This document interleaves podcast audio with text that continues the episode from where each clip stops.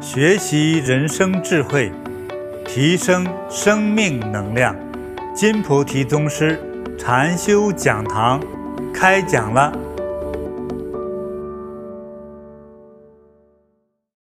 肝病很多时候发现就是晚期肝癌、肝硬化，有不可治愈、不可逆转的一些肝病。通常很多医生通知你的时候说，你还有半年时间，哼，尤其是国外的西医都会直白告诉你，你还有三个月零五天啊，就比算命先生、比阎王爷都厉害，就这么告诉你。你听完什么心情？绝望。真的绝望。他改变别说世界观三观了，什么观都没了，立刻都毁灭了。你这一切美好都没有了。我们在这个世界里生存了这个一辈子了，你你肯定是爱这个世界的，对不对？我们都有家人，都有亲戚，都有很多好朋友，我们都在爱他们。所以这个时候你收到这个最终的，而且有了一个这么短的一百天左右的一个时间限期，最多是三百天的一个限期的时候，你什么心情啊？但是谁愿意这样呢？很多人都是说，我怎么会得这个病呢？还很多给医生拍桌子，啊还有说我是一个好人，我怎么也得这个病？我们经常看到，就是有些视频里面，就是医生对这个家属说这件事情的时候啊、说对你父亲啊、好一点，想吃啥就给他吃点啥吧。说这种话的时候，我看到很多孝顺的孩子就跪在医生面前痛哭啊，求医生救他呀。对。还有呢，再就是这个世界上哈，要么说我们找不到工作，吃不饱饭，嗯哦，为这个一日三餐哈，真也是挤破头啊，流尽血呀、受够了气呀、受尽了折磨，对不对？这个时候吃不上饭，经济特别紧张的时候呢，他会得一些感染的病，哎病毒性的肝炎、病毒，性的，嗯，对呀、还有贫困的时候，还是因为营养不良还得对肝炎呢。没错，嗯，营养不良引发很多的疾病，是嗯就是啊，哎呀，这个人什么时候是好时候啊？这很多穷人一旦有钱之后，第一个想满足的就是胃口问题。但是啊，这个人生就是如此的悲惨。当你有钱吃饭的时候，你会发现吃啥都消化不了，还吃了你不适应，吃多了就是三高五高都来了。你想吃的好一点，这个好什么是好？所以回归到我们小时候，在去到乡下去弄些野菜，在地里刨个红薯拿出来去吃，我觉得现在来看，这都是特别健康的一个行为。那在前些日子，我有一位又是弟子又是朋友的这样一个关系，他现在人在中国，他给我讲了一个让我也觉得很感慨的他个人经历的故事。应该说是七八年前，他和他先生呢开了一个私营企业，经过这个很多年的这个拼搏哈，挣了钱了，挣了也不是太大大富大贵，这他告诉我存款至少一千八百万人民币，合多少美金呢、三百万美金左右。三百万美金哈，哎，而且是指除了他住的房产之外的存款，现金存款，那已经算很好的了，很好了吧？哈、嗯，很好的。对，而且他又不是在北京、上海，他三线城市就在那儿算是比较富的了。可是他觉得自己这个先生呢，哈，经常和人请吃饭嘛，吃舔着个大肚子，气色不太好。其实我们同修也给他指点的，说你看你和你先生气色都不好，检查检查身体。结果老公检查了之后就是三高，其实也挺危险的了哈。结果检查的医生觉得说，哎，这个女士你应该留下来查一下。等一检查，医生说你别走了，就在这住院吧。那一定是他也是有一些什么病象，肝病，对，让让医生看出来的感觉，让他再去查一下。哦，肝硬化。哎呀，它的肝硬化呢非常奇特，是两种不同型号的肝炎，天哪！就他这他这就自己不知道，不知道。哎呀，不知那道那真的是好悲啊他说催啊呀、哪有空得病啊？他自己经营一个企业就是哈，顾不上，顾不上，很忙。但是医生给他一说之后，他立刻是站不住了。除了精神有点被废了之外呢，他觉得 不行，全身痛。哎，哦，他就跟我讲啊，哎呀，我那些病友啊，给我住一个屋。头天晚上咱们还聊天，哪来的？做什么工作啊？老公怎么样？孩子怎么样？闲聊对不对？连聊家常。第二天早晨不会说话，叫护士推出去了，哎，引火化去了，死了。他每一个死一个病友，他们的其他的病友都跟着哭，因为就想到明天是不是我？三十多个病友，只有她活到现在。她这个病，把她老公挣的一千多万块钱，连包括她住的房都卖掉了。可是，医生说我们没有什么特效药，就用各种方法来来尝试的。我说每个礼拜有一批专家，有不同医院的专家来会诊，会诊都是不小的钱，所以很快她家的所有的存款全部花光。他说人财两空。但有一天呢，他就回家了，住不起医院了，没钱了，啊，这个事情过去差不多一年了哈，啊，医生说反正没什么办法，你也住了这么久了，老病号，你看你还好，你现在还还在啊， 就给他这么说，就回去吧，反正想干嘛干嘛，想开点儿人生就是这样子，牺牲没办法，那要不说什么呀，就回家了。就有一个人介绍说，我知道有一个中医不错，要不去看看去？不管怎么着，自己是这么一个不知哪一天死的一个病人，还是溜到那个中医师的那个有个小门诊铺，那个中医师很好玩儿，正在给他那群病号发野菜。他来吧来吧，这是我种的，我帮过几个人呢。完了之后，他们呢也后来病减轻了之后，他们也帮他种，种了之后就给我，我就发给一些有缘的病号。医生问他：“你什么病啊？”“感恩病。”“来，给你一板啊。”他也问：“多少钱？”说：“啊，不要钱，不要钱，反正我们这病友种的，我也不赚你这个钱啊。” 他觉得没花钱，弄了一板野菜回来。啊，医生说的还挺神奇。你看，张老三好了，李老四好了，王麻子减轻了，你们要不要试试？他不管怎么着也是一线希望啊。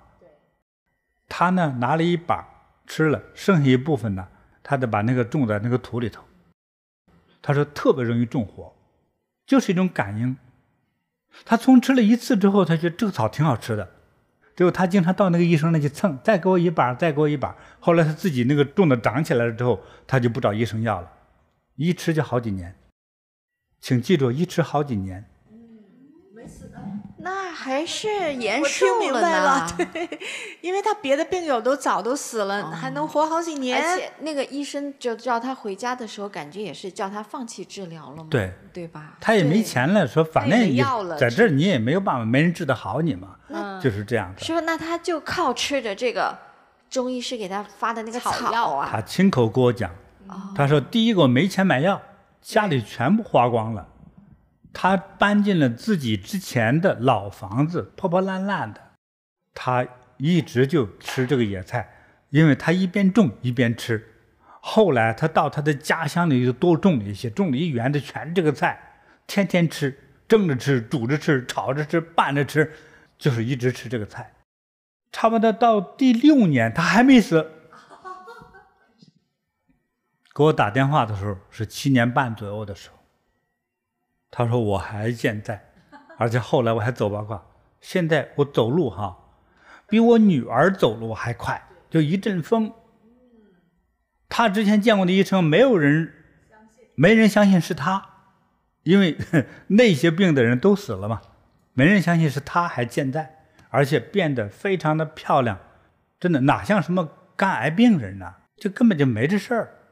从外在、从气色、从行动力，没有丝毫的肝病的这个任何的显现，就是这样子的。那也就是说，他的这个肝癌好了。那我太想知道了，师傅，那是一个什么神菜啊呀、公布谜底，啊？好嗯这个菜叫做垂盆草，下垂的垂，哦，脸盆的盆，野草的草，嗯，垂盆草。天哪！其实一般人是不种它的，啊，而且味道还不错，不苦。还有的网友以为是马齿苋，但是不一样吧？马齿苋是另外一种草，对，不一样哦，不一网友样们。嗯，对，，马齿苋有马齿苋的功效，但不是这个。也提醒一下网友，就是我们跟着师傅在准备的时候，也想就找到北美当地的，但是长得有点像，但其实它不是完全一样的。嗯我们甚至也尝了它的味道，嗯，嗯，那个味道是不一样的，不一样的。所以觉得它的功效可能是有所不同。嗯，嗯，对，它那个茎呢是有一点偏红色，对，那个叶子呢有一点点厚肉感，对，而且它开的是小黄花，就是我查了一下哈，嗯就是在亚洲多数地区都是有的。中国的，你像到云南啦、广东、广西、福建，对一直到山东、东北都有，而且很容易栽种。它本身因为开花就能结籽嘛，哈，对，这个籽可以种，还有它这个花呢，比如说我们掐断一段，把它放到湿土里，它就活了。很容易自己去种植培养。没错，哎呀，太好了！嗯，在这个香港浸会大学的中医药学院里面，他们的期刊研究里面就写到，垂盆草治湿热黄疸、小便不利、创伤感染、急性与慢性肝炎。哦，这也是科学研究里面的一些结论。包括上海中医药大学他们发表的论文里面，总结性的结论是，垂盆草具有保肝降酶功效，用于治疗湿热黄疸及慢性肝炎等多种肝脏疾病。嗯，嗯包括美国西南大学的研究，他们在《生物医学工程》期刊里面，这是国外的哈，在英文的期刊上面也是写到，垂盆草的成分对于药物引发的肝脏损伤有帮助，促进了健康肝细胞的生长。嗯，嗯，好，这个世界的各种研究医学的人哈，很多专家也通过真实的案例，非常认可这个垂盆草的它的医疗价值。那因为在我们亚洲地区，它就是个野草。当然了，当我们发现和公布这个讯息的时候呢，也许会有些人开始去种植。我建议呢，呃，我我们的网友朋友呢，可以中医师的门诊铺去看一看，找一找，也许能发现啊。对，师傅，您看刚才您讲的是一个就是肝硬化到肝癌晚期的这样的一个病人起死回生的故事哈，嗯所以咱们网友就开始就是问了，他说肝脏不好，但是还没有到硬化，可以吃吗？可以，对，还有一个这个肝肿瘤手术以后可以吃吗？可以，所以已经有的肝病或者手术前、手术后的这些都可以吃啊。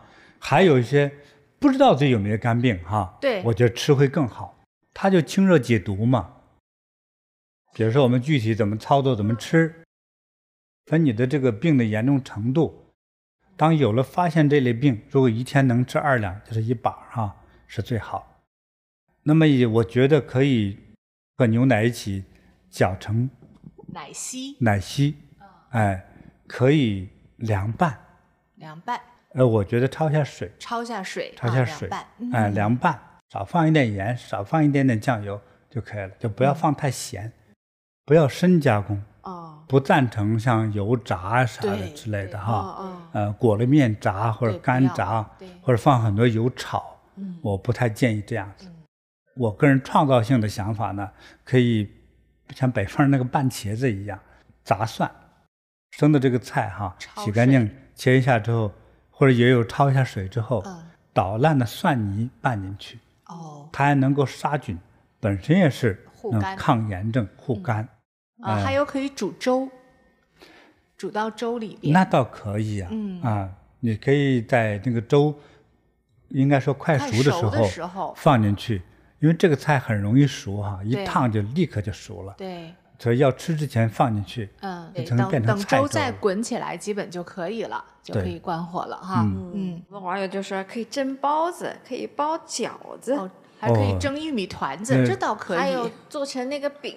我觉得也挺奢侈的嗯哈，我都没想到蒸包子去， 那里塞多少菜啊哈！是，哎，嗯对，因为你包子里头和面一融合的时候哈、还蒸包子这个时间真，的我觉得对这个菜是不利的，它会减少它的药性。嗯，你像冬天你就没有了，你对多买一些干的来，你可以自己把它搓成粉、磨成粉、打成粉，是吧？哦，泡茶呃，哦到冬天的时候，你可以用它来泡芝麻糊一样，哦，来冲一下就来喝也很好。啊，也是很好的。嗯，嗯，对。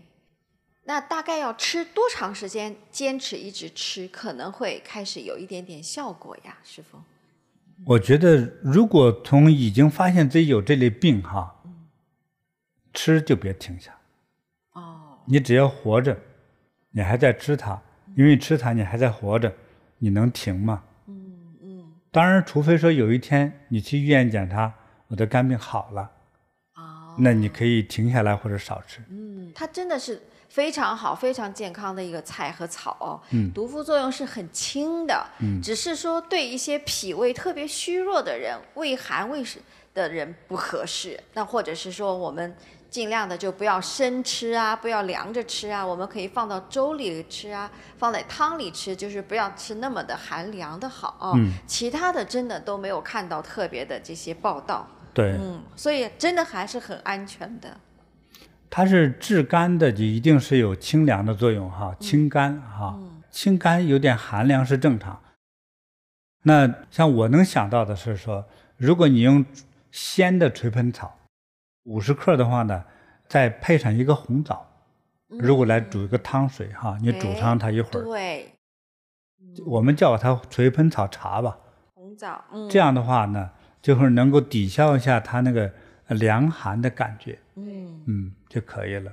哎呀，这个太好了，煮上几分钟都行哈。完了，这个水呢你就喝，喝了之后这个草你还可以吃掉它。嗯，嗯太好了。嗯，对，刚才我们还有网友说，哎呀，如果经常发脾气、生生气、发怒的人，那也让他们去吃一点这个催就盆肝草火比较大嘛，肝火大、心火旺的人哈，疏肝明目、嗯对健康长寿对、防癌治癌。对，你比如说，你一个礼拜有一顿吃一把是吧？嗯这也是非常必要的。嗯这目前我没有听说中医院或者是西方医院对肝病有绝对效果，几乎没有，没人敢承担，没有什么叫绝对特效的肝病药，没有吧？那所以的话，这个还是很好的了。对，如果需要的人呢，我觉得可以，一个是先买鲜的吃，对也买一些干的存着，这个听到了，真的就觉得今天都好振奋呐、有希望啊，了。有希望，有希啊望，，多少人因此而获救呀？嗯，对，还真是的，嗯嗯太感恩师傅了，嗯，不客气，不客气。嗯能讲出它来也是我的一份责任吧，哈。 真是感嗯恩师傅。感恩师嗯傅，那所以呢，我们建议你开始在家里开始试着种嗯，这个草，到时候呢送给一个是给自己家人吃哈，呃，送给其他的朋友们啊对，让大家都健康对才是对最好的。所以呢，我在这里呢再提醒大家呢，要自我学会调节，因为它清肝啊，又能解毒啊，它有一点清凉感呢。所以我们刚才讲到，一个是加一些红枣，去一下它那个凉性，去它的凉性并不影响它的药性。那么第二种的话呢，我觉得可以加一点，比如说甘草或者枸杞子，也都是能够促进调节，让我们人体更容易吸收。好，这是最安全的搭配的这样的一个概念，大家懂得了哈。嗯那也给大家透露了这样一个秘方啊，所以呢，希望大家呢都能得到健康，得到长寿。谢谢大家。本节目不提供医疗建议、诊断或治疗。尝试任何食品食谱和参与任何运动方法或是菩提禅修和或八卦内功活动前，请咨询相关人士。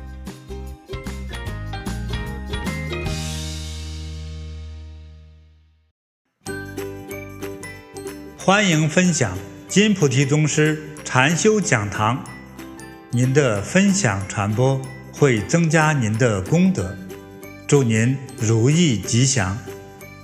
更多精彩内容，请下载禅师 APP。